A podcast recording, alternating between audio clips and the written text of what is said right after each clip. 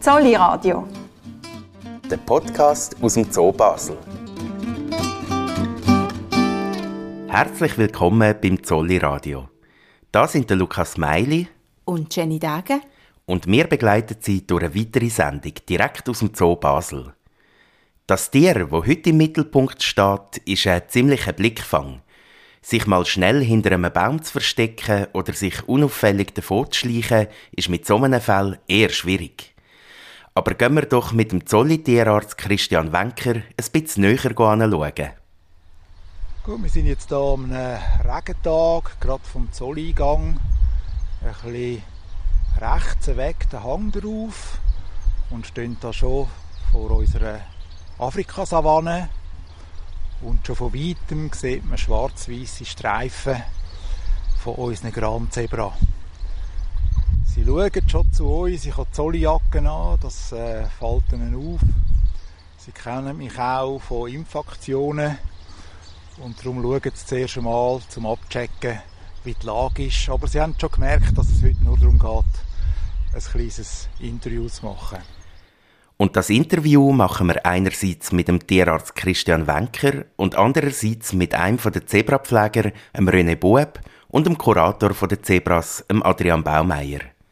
Sie erzählen uns, warum ein Zebra sozusagen ein Ross im Wildzustand ist und warum ein Kübel, wo im Weg steht, ein Zebra total aus dem Konzept bringen kann. Weiter gehen wir mit dem Gärtnerteam vom Zolli auf Hofstetten.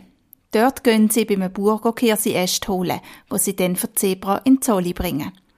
Weil das viele Grün, wo Zootier fressen, wächst bei weitem nicht alles im Zolli selber.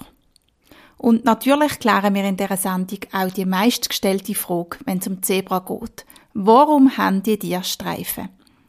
Die Frage beantwortet uns der Mann, der das Rätsel hat lösen konnte.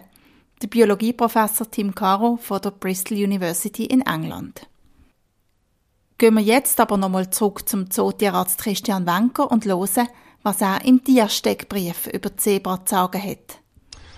Grand Zebras ist, äh, sind eine von sechs Unterarten von der Steppenzebra.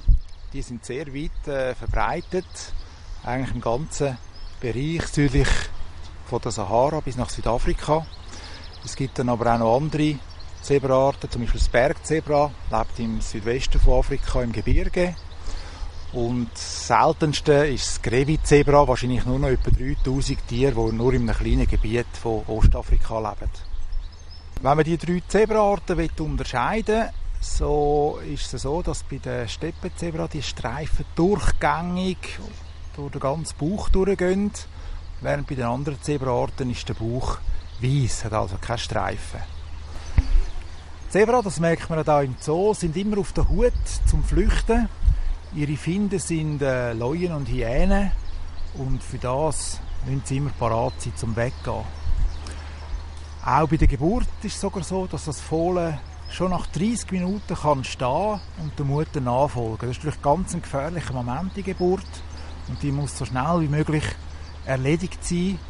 Und als sogenanntes Nestflüchterjungtier ist das Fohlen sofort parat, mit der Herde mitzugehen. Zebra ziehen äh, zweimal im Jahr in grossen Herden, meistens zusammen mit der Gnu und anderen Antilopen, umher, damit sie immer frisches Futter und Wasser finden. Es gibt ja zum Beispiel in Ostafrika die große Tierwanderung in der Serengeti, wo in der Trockenzeit Futter und Wasser knapp werden und dann müssen die Tiere noch jemand anders herziehen, wo sie äh, wieder Gras und Wasser finden.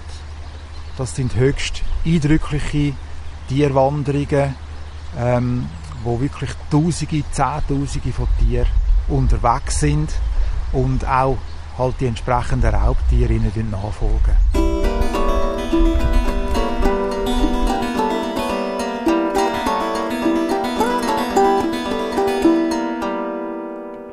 Für einen Moment bleiben wir im geschützten Rahmen vom Zolli und wenden uns diesen sechs Grand-Zebras zu, die da zusammen mit den Straussen und den Flusspferd auf der Anlage leben.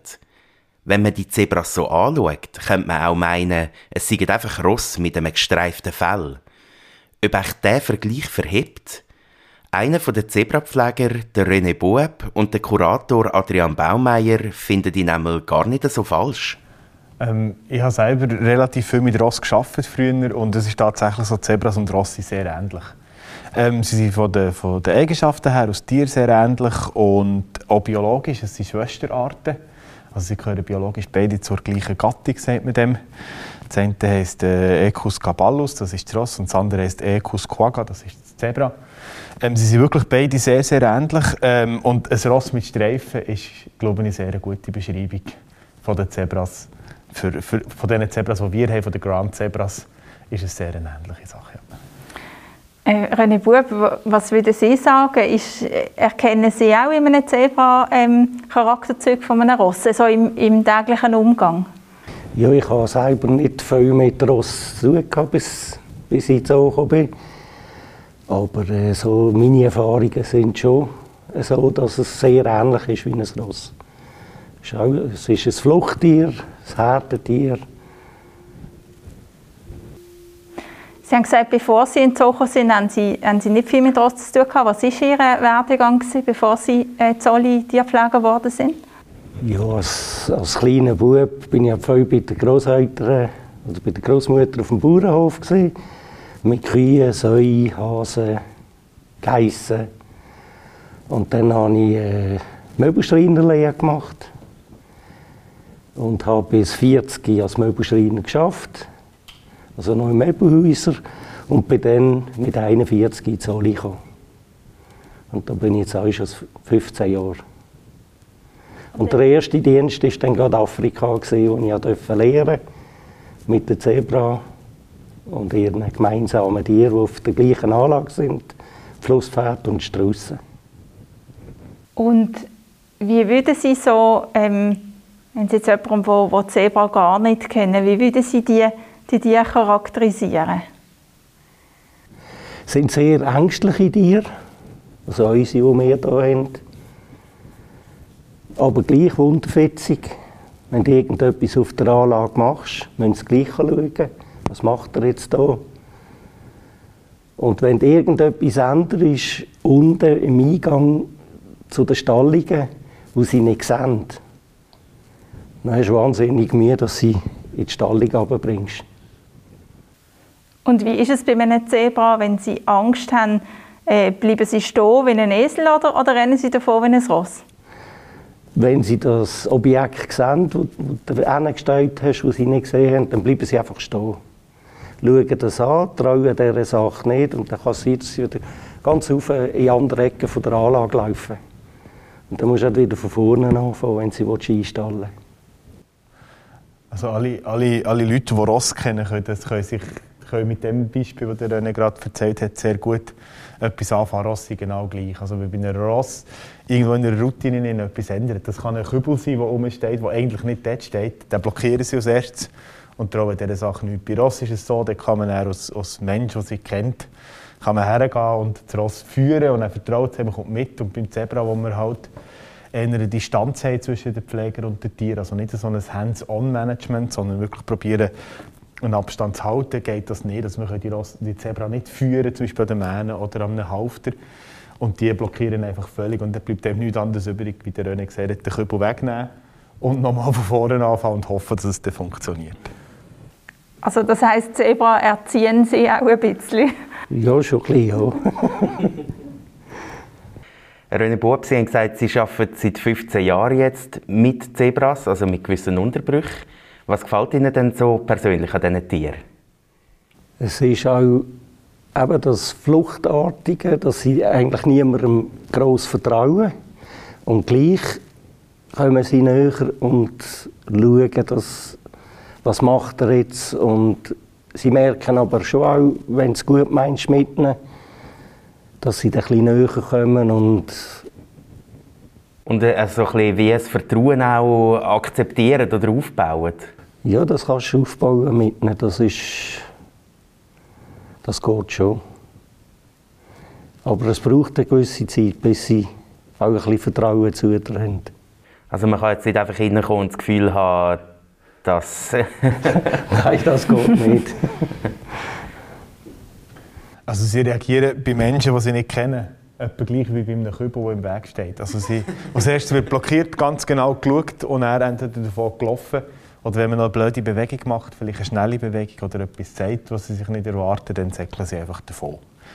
Also es ist wirklich, für, für mich ist es faszinierend, was mich fasziniert an Tieren, ist wirklich, dass es ist quasi ein Ross einem Wildzustand, weil wir eben viel mit Ross geschafft haben früher, wo man einen ganz anderen Zugang bekommt als Mensch. Und bei den Zebra hat man das wie in der Wildform. Also da merkt man, wie die eigentlich wäre, wenn sie eben nicht domestiziert wäre, wenn sie eben noch so sind, wie sie sind. Also Ross, aber sehr viel vorsichtiger und eben der Fluchttrieb ist noch viel ausprägter als bei einem Ross. Wenn Sie jemanden mal kennen, dann kommen Sie her oder lassen sich nicht mehr stören von ihm. Also man kann zwischendurch laufen und sie schauen einem noch ein bisschen schräg an. Aber das war es. Gewesen. Aber wenn sie ihn nicht kennen, ist wirklich zuerst mal so, was ist das, bevor man irgendwie etwas macht. In dem Fall ist es aber bei einem Zebra nicht so, dass man jetzt, ähm, sage ich mal, wie in die Leitposition müsste gehen, also wie bei einem Hund oder jetzt bei einem Ross, wenn man etwas mit dem will anfangen. Nein, das braucht es nicht unbedingt. Es ist wahrscheinlich sogar kontraproduktiv. Also wenn man im Zebra hier bei uns wird alles mit sehr wenig ähm, Druck machen, sage ich mal. Also wir, wir tun eher passiv agieren. Das heisst, wenn die Zebra in den Stall rein soll, dann macht man auf, alles auf, läuft zum Zebra um und gibt ihnen Zeit, in den Stall reinzugehen. Und tut mehr so das Vertrauen aufbauen. Nicht vielleicht wie bei einem Ross, wo man eben würde halt hergehen und es nehmen und es reinführen sondern es ist wirklich eine ganz passive Geschichte. Und man probiert möglichst wenig Unruhe zu bringen, Haufen Routine zu haben und Tiere quasi zu machen und möglichst nicht sie zu stören. Weil sobald man sie stört, gibt es einen Kampf, gibt es einen Machtkampf und dann gewinnt das Zebra, weil es einfach irgendwo in der Ecke steht und findet, nein, jetzt mache ich nicht mehr, was du willst. Also es ist wirklich mehr das, weniger das, das Dominantsein, das man vielleicht bei einem Hund oder bei einem Ross macht. Man könnte das bei einem Zebra auch machen, man müsste es aber durchziehen und durch das Band durch, ähm, äh, so anwenden, dass es funktioniert. Und das wollen wir nicht, weil wir Zebra Zebra sein und darum stellen wir den Trainer vor. Und bei vielen Tieren geht ja äh, so die Überzeugungsarbeit oder die Liebe auch ein bisschen durch den Magen. Hilft das bei Zebras auch? Das hilft sehr, ja. Was haben Sie so gern? Ja, sie wissen, wenn sie eingestellt werden, dass sie da unten ihren Heuhaufen haben, im Sommer noch mit Gras und dann ihre Pellets, die sie bekommen, sind im Haufen innen. Und dann haben sie meistens so von den drei Jahren ist nicht mehr gross Futter rum draussen, dass sie dann um die vier herum ohne Probleme reinnehmen kann. Sonst, wenn es noch Haufen Futter draussen hat, dann hast du auch wieder Mühe mit sie rein Und was fressen sie denn draussen so auf der Anlage? Auf der Anlage haben sie einfach ihr Heu, im Sommer auch mit Gras gemischt. Und etwa noch Mais, wenn es Mais gibt, Maisstangen. Äste haben sie auch als Beschäftigung, wo sie die Blätter und die Rinden abgnagen. Also was wir nicht haben, also die Liebe geht durch den Magen, es ist so, aber ist jetzt eben nicht gewöhnt, aus der Hand zu fressen. Also da kann man lange ein Rüebli in der Hand haben und denen vor die Nase strecken, die werden das nicht fressen, weil das ist nicht so ungeheuer, das kennen sie nicht. Und das ist auch wieder ein eine bewusste Sache. Also wir bringen das gar nicht bei, weil wir gar nicht erst wollen, dass Zebra auf die Menschen, die in der Nähe sind, zugehen und schauen, ob sie irgendetwas zu fressen wie man es bei Ross zum Teil erlebt. Und Ross sind ja alle gewöhnt, aus der Hand zu fressen. Wenn ein Ross einen Apfel herhabt oder ein, ein Rüebli, dann kommt das sofort nehmen. Bei unseren Zebras ist das nicht so, weil wir das auch nicht beibringen. Also die Liebe geht durch den Magen, aber eben mehr durch das Wissen, aha, es gibt am neuen Ort, wo ich her soll, gibt es Futter und nicht, weil man quasi das Futter der Nase vorne durch, durchzäukelt. Das funktioniert nicht bei den Zebras. Also nicht mit dem Riebli voraus, so Nein. wie an der anderen. Nein, aber das ist, das, ist, das ist auch, also das ist jetzt nicht unbedingt eine Frage von Zebra oder nicht Zebra, sondern es ist eine Frage von der Haltung, also wie wir das machen. Wenn man ihnen das beibringt, dann können die das genauso. Es wird einfach dann plötzlich gefährlich, weil sie gewöhnt sind, der Pfleger hat immer das Gute im Sack und der läuft über die Anlage. Wir müssen bei diesen Tieren auf die Anlage putzen. Dann hat man plötzlich fünf Zebra, die ihm nachlaufen und alle können schauen. Und dann fängt die aneinander gegenseitig beißen und schlagen, weil sie sich aus dem Weg haben. Und wenn man dort dazwischen kommt als Mensch, sieht man je nachdem relativ alt aus. Also darum will wir verhindern, dass die überhaupt erst auf die Idee kommen, zu nah an Menschen herzugehen.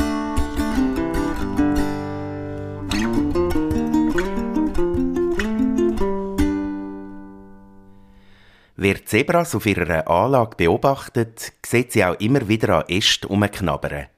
Sie schälen die Rinden ab, fressen Knöspeli und können sich über längere Zeit mit dem Grünzeug beschäftigen. dass immer genug von diesen Nesten vorhanden sind. Um das kümmert sich das Gärtnerteam vom Zolli. Zweimal in der Woche fahren sie aufs Land und bringen grüne Delikatessen für Zootiere mit. Wir haben sie auf ihrer ersten Tour begleitet.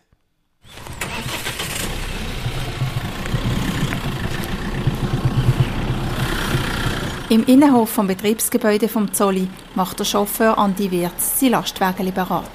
Er hängt den Anhänger an und verlässt der Zolli in Richtung Leimedal.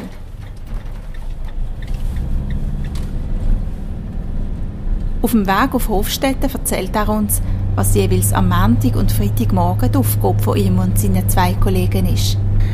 Im Moment sind wir bei den Bauern, holen wir Kirschäste und im Sommer gehen wir in den Wald und gehen mit den Förstern gehen wir selber Äste holen, also Waldäste. Und die Äste bringen wir vor allem für Elefanten, die grösste Ladung. Dann haben wir etwas für Zebra, etwas für die Wildesel, etwas für die Mufflo, etwas für, viel natürlich für Giraffen, die viel Blätter essen dann äh, Nashorn, Affen und je nachdem, wer noch gerne etwas isst hat.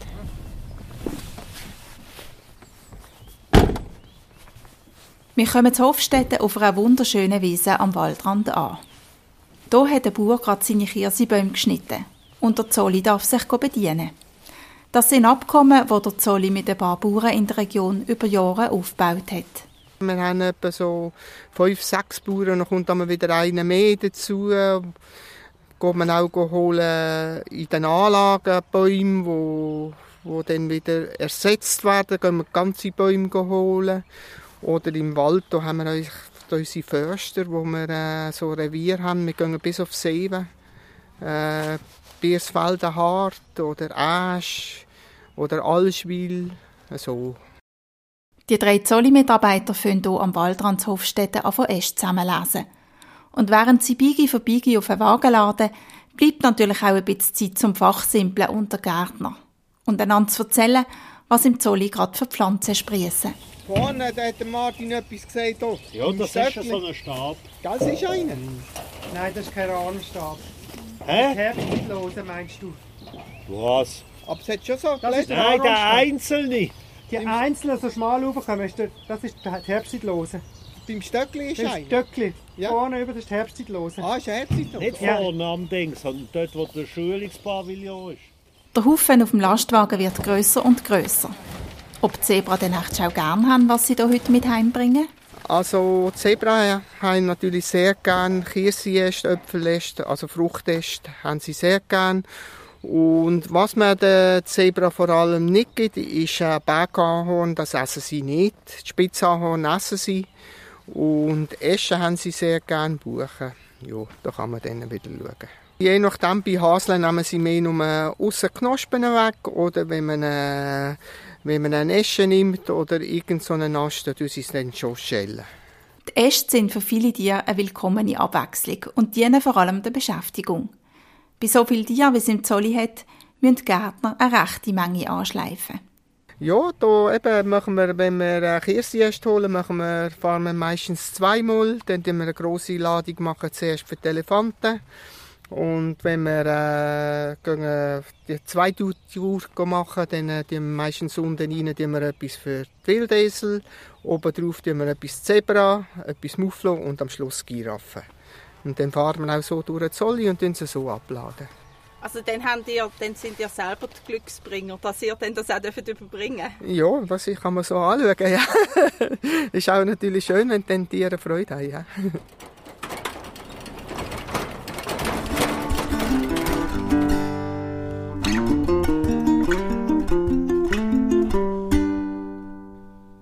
Wir sind zurück im Zolli im Gespräch mit dem René Bueb und dem Adrian Baumeier. Wir wollten weiter von ihnen wissen, ob man Zebras eigentlich je domestiziert hat. Also zum Beispiel, ob man sie je reiten können.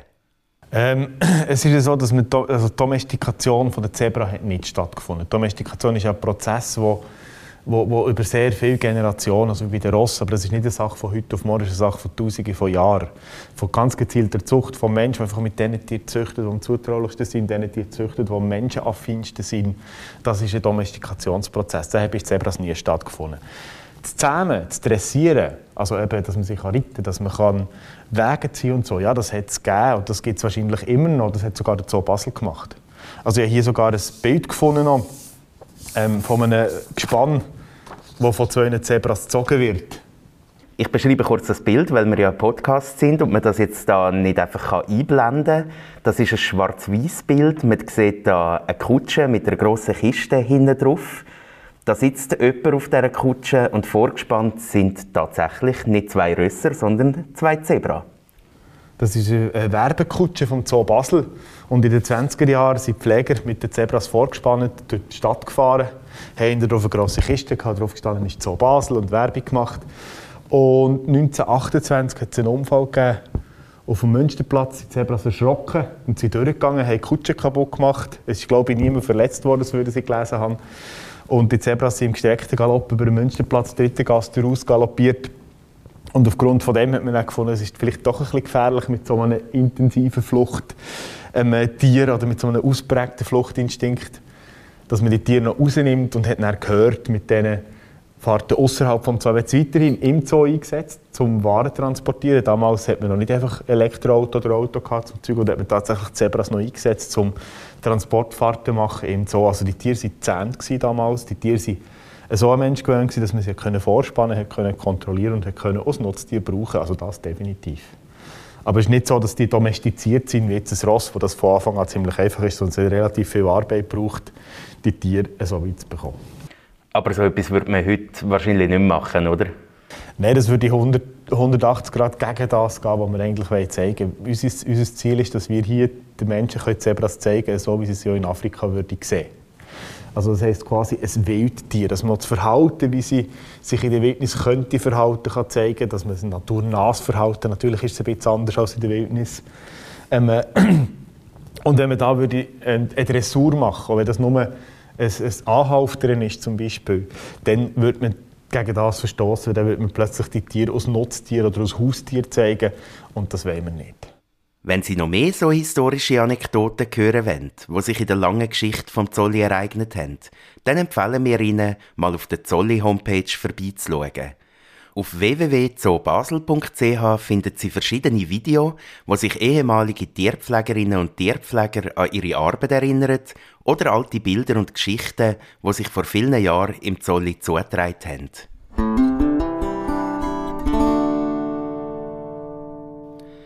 Kommen wir jetzt zu einer Frage, die Ihnen ganz sicher auch unter den Nägeln brennt. Warum haben Zebras eigentlich Streifen? An dieser Frage hat sich die Wissenschaft jahrzehntelang Zähne ausbissen. Schon im 19. Jahrhundert sind sich die Naturforscher Charles Darwin und Alfred Russel Wallace nicht einig gewesen. Schliesslich herausgefunden hat die Antwort vor ein paar Jahren Tim Caro, Biologieprofessor an der Bristol University in England. Wir haben ihn per Zoom kontaktiert und haben in der Tat sehr interessante Antworten bekommen. Was ist über die Frage nicht alles spekuliert worden? Warum nur haben Zebrastreifen? Die einen Forscher haben gedacht, die Streifen würden den Zebra ihre Finde verwirren. Andere sind davon ausgegangen, durch die Streifen könnten sich Zebra in der Landschaft gut tarnen. Wieder andere haben gedacht, die Streifen würden Zebra abkielen, Bremen abhalten oder die Streifen sind quasi das Erkennungsmerkmal vom Zebra. Also so individuell wie ein Fingerabdruck bei uns Menschen. Bei einem Forschungsaufenthalt in Tansania hat der Tim Caro dann genau wissen. The way I came about uh, doing this research on zebras was that I was doing conservation-based research in Tanzania ich war in einem Nationalpark ganz im Westen von Tansania am Forschen, wie sich das Gebiet und seine Tiere gut würden schützen Und in dem Nationalpark haben 35.000 Zebras gelebt. Und weil ich mich schon immer für die Farbe interessiert habe, wo die Tiere haben, habe ich mir gedacht, ich könnte doch da mal vor Ort all die Ideen testen, wo frühere Forscher wegen der Zebrastreifen diskutiert haben. That have been put forward for why zebras have stripes. Nehmen wir es hier gerade vorweg. Als richtig hat sich die Annahme herausgestellt, dass Zebrastreifen Bremen und CC-Fliegen abhalten. Das haben die Versuche vom Team Caro in Tansania bestätigt. Er sei aber längst nicht der Erste, wo das aufgefallen ist, relativiert er seinen Forschungserfolg. Nur sei er der Erste, der den Nachweis tatsächlich im Lebensraum der Zebras erbringen konnte. Even back in 1940s, the people who were trying to control flies in Africa uh, Sogar schon in den 1940er Jahren hat man in den französischen und britischen Kolonien zu Afrika probiert herauszufinden, wie man die Rinderherden vor Bremen schützen kann. Man hat probiert, die Bremen mit einer Art gemustertem Stoff unter Kontrolle zu behalten. Man hat also gemusterte Stoff genommen, die im Gift drängt und mit diesen Stoff Bremen angelockt. Und schon dann, nach dem Zweiten Weltkrieg, hat man gemerkt, dass Bremen auf gestreiftem Stoff gar nicht gern gelandet sind. Man hat die Erkenntnis damals im Labor weiter untersucht und können bestätigen. Also hat man schon mal gewusst, dass gewisse Stechflüge wie CC-Flüge oder Bremen nicht gern Streifen haben. So we know that certain types of biting flies like tsetse flies or horse flies, deer flies don't like landing on stripes. Der Tim Caro hat das Vorwissen aus den 1940er Jahren also genutzt und hat in Tansania einen Versuch aufgebaut, wo der Realität vom Zebra in der Steppe am nächsten kommt. Er hat einen Platz ausgewählt, wo es viele Bremen und CC-Fliegen hat und hat Bälle aufgehängt, wo einmal Zebrafell drauf haben und einmal Fell vom Gnu. These are simple traps, they're like a ball das sind einfache Fallen eigentlich Bälle, die unterhalb von einem Netz gehangen sind. Ich habe die Bälle einisch in ein Zebrafell eingewickelt und einisch in ein braungraues Fell von einem Gnu. Die Bälle haben natürlich beide ein bisschen gestunken. Also genau das, was Bremen gern haben und wo sie gern drauf landet. Die Bälle haben sich dann im Wind bewegt und haben so Bremen angelockt. Also sind die Bremen zum Ball angekommen, in das Netz hineingeflogen und sind dort hängen geblieben und gestorben. Ich habe die Falle dann über zwei bis drei Wochen jeden Tag kontrolliert und habe gemerkt, dass in der Falle mit dem Zebrafell nur sehr wenig Bremen drin sind. Der Versuch hat also genau das bestätigt, was man schon in den 1940er Jahren vermutet hatte, aber halt einfach im natürlichen Lebensraum der Zebras. And so that confirmed what people had discovered really years before me, but it confirmed it in the field. Nach rund 150 Jahren Wehrweisen, warum Zebras Streifen haben, ist die Frage also endlich geklärt gewesen. Das Team vom Team Caro hat dann auch herausgefunden, dass in Gebieten auf der Welt, wo es viel Bremen hat, auch eher pferdeartige Tiere mit Streifen leben. Sprich, je mehr Bremen, desto gestreifter sind die aus der Familie der Ross. Für die Zebra ist es so dermaßen wichtig, sich vor Bremen zu schützen, weil die gerade mehrere Krankheiten können übertragen können, wo die Zebra daran sterben. Warum genau die Bremen die Streifen aber nicht gern haben, ist das Team vom Team Caro im Moment noch am herausfinden. Sie vermuten, dass die Streifen die Bremen optisch irritieren, sobald sie auf der Zebra landen. And what you have to think about when you're thinking about this fly-zebra interaction. Man muss sich überlegen, dass wenn ein Bremen auf ein Zebra will absitzen, wo am Grasen ist, sich das Zebra ja nicht bewegt. Die Bremen aber schon, wenn sie im Anflug ist. Also gehen die Streifen an der Bremen ganz schnell vor den Augen durch, wenn sie auf dem Zebra will landen. Und wir denken, es könnte da der sogenannte Wagenrad-Effekt eintreten. Wir sind uns aber wirklich noch nicht sicher. Aber das hat man doch in den alten Western manchmal auch gesehen. Dass wenn die Postkutsche abgefahren ist, man das Gefühl hat, die Räder würden sich rückwärts bewegen. Falls es tatsächlich das ist, was passiert, wenn ein Bremen auf einem Zebra will landen, dann sind die Bremen natürlich irritiert und wissen nicht mehr, wo sie landen sollen. Aber wie gesagt, wir wissen das noch nicht sicher.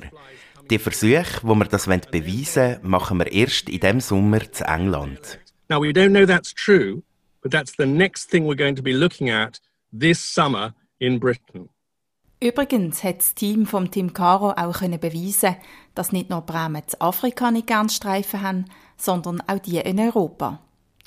In England haben sie nämlich Ross mit Decken zudeckt, wo Zebrastreifen drauf haben. Und siehe da, auch dort sind Bremen nicht gern angesessen. Wundern Sie sich also nicht, wenn Ihnen auch hier im Wald einmal ein Ritter mit einer Zebradecke auf dem Ross begegnen Die gibt es in Reitgeschäften nämlich tatsächlich zu kaufen. Für uns Menschen, die im Sommer unter Stechmuggen leiden, gibt es zum Schluss vielleicht noch eine ernüchternde Nachricht. Ob Streifen nämlich auch Mucken abhalten, das ist noch nicht klar. Bewiesen ist die Wirkung von Streifen erst einmal für CC-Fliegen und für Bremen. Ob es also hilft, am lauen Sommer oben einfach ein gestreiftes T-Shirt anzuziehen, das steht noch in den Sternen.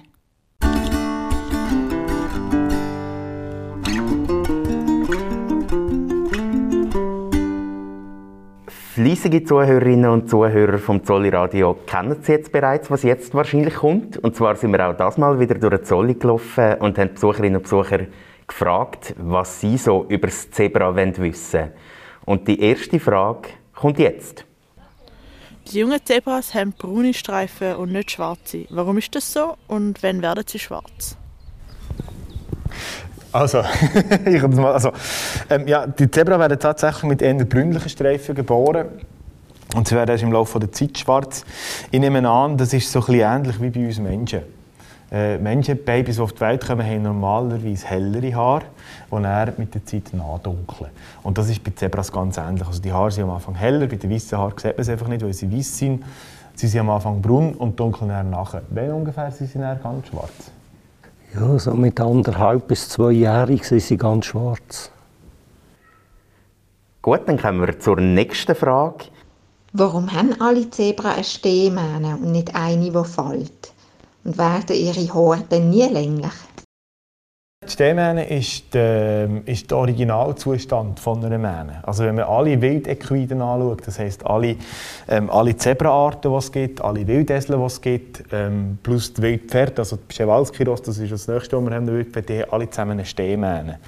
Die Länge abfallende Mähne, das ist etwas, was durch Domestikation, also durch die Zuchtwahl durch den Mensch entstanden ist macht Sinn. Eine Stehmähne ist vor allem parasitentechnisch gegenüber einer abfallenden Mähne immer ein Vorteil, weil ähm, wenn man eine abfallende Mähne hat, sind irgendwelche Gebiete, wo sich Flüge, Zecken, sonstige Viecher könnte darunter verstecken und darum ist wahrscheinlich die Stehmähne der Ursprungszustand, der evolutiven Vorteil gibt gegenüber einer Mähne, wie wir es kennen von der Ross. Das ist ein züchtete Ding vom Menschen. Können sich Zebras gegenseitig zurufen? Und wenn ja, ist es gleich wie beim Pferd? Nein, es tönt dann wie ein Esel. So ein bisschen wie ein Esel, der lacht. So. Ungefähr so. Ungefähr so. Es ist relativ laut. Ähm, in Afrika, wenn man mal auf Safari ist, äh, in Ostafrika oder im südlichen Afrika, wo es auch Zebras gibt, ähm, hört man, dass das ist ein konstanter Begleiter. Also das hört man 24 Stunden am Tag, vor allem wenn es viele Zebras rum hat, immer irgendwo. Immer irgendwo ein Hengst nach seiner Stute ruft eine Mutter nach einem Fohlen ruft und das relativ laut und dreht, das Geräusch, dass es ein bisschen quietschend ist, das hört man relativ häufig und überall.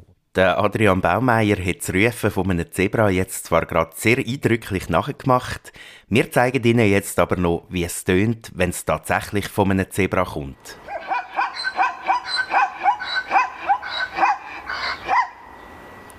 Und dann haben wir hier noch eine weitere Besucherfrage. Hat Zebra im Winter eigentlich kalt? Sie haben kalt, ja. Und wenn es dann so die Minustemperatur hat, also wir lassen sie jeden Tag raus, auf die Anlage. Aber dann kann es sein, dass man sie am 9 wenn man die Stallungen gemistet hat, tut man notdürftig ein bisschen Heu rein und nimmt sie nochmal rein, dass sie sich wieder aufwärmen können. Und wenn es richtig nass kalt ist, nimmt man sie sogar über den Mittag rein.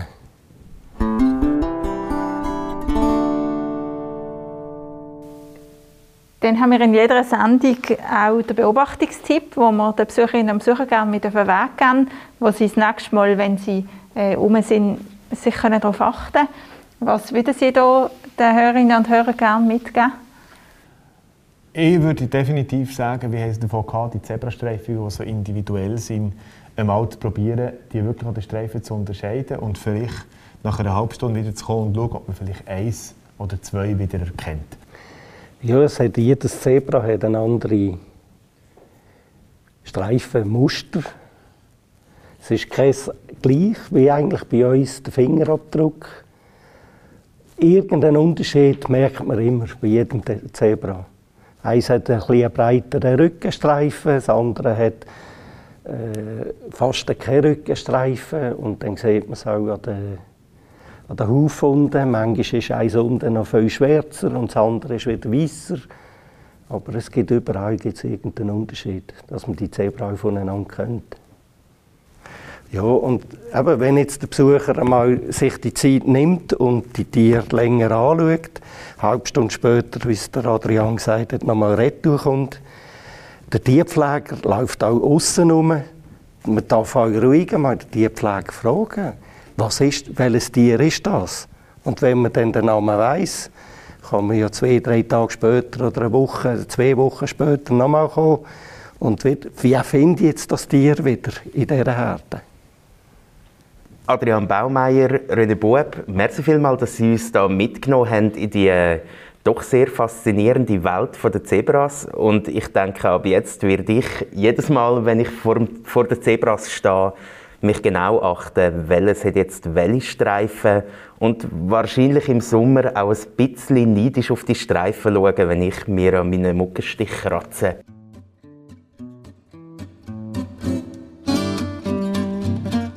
Zolli Radio. Der Podcast aus dem Zoo Basel.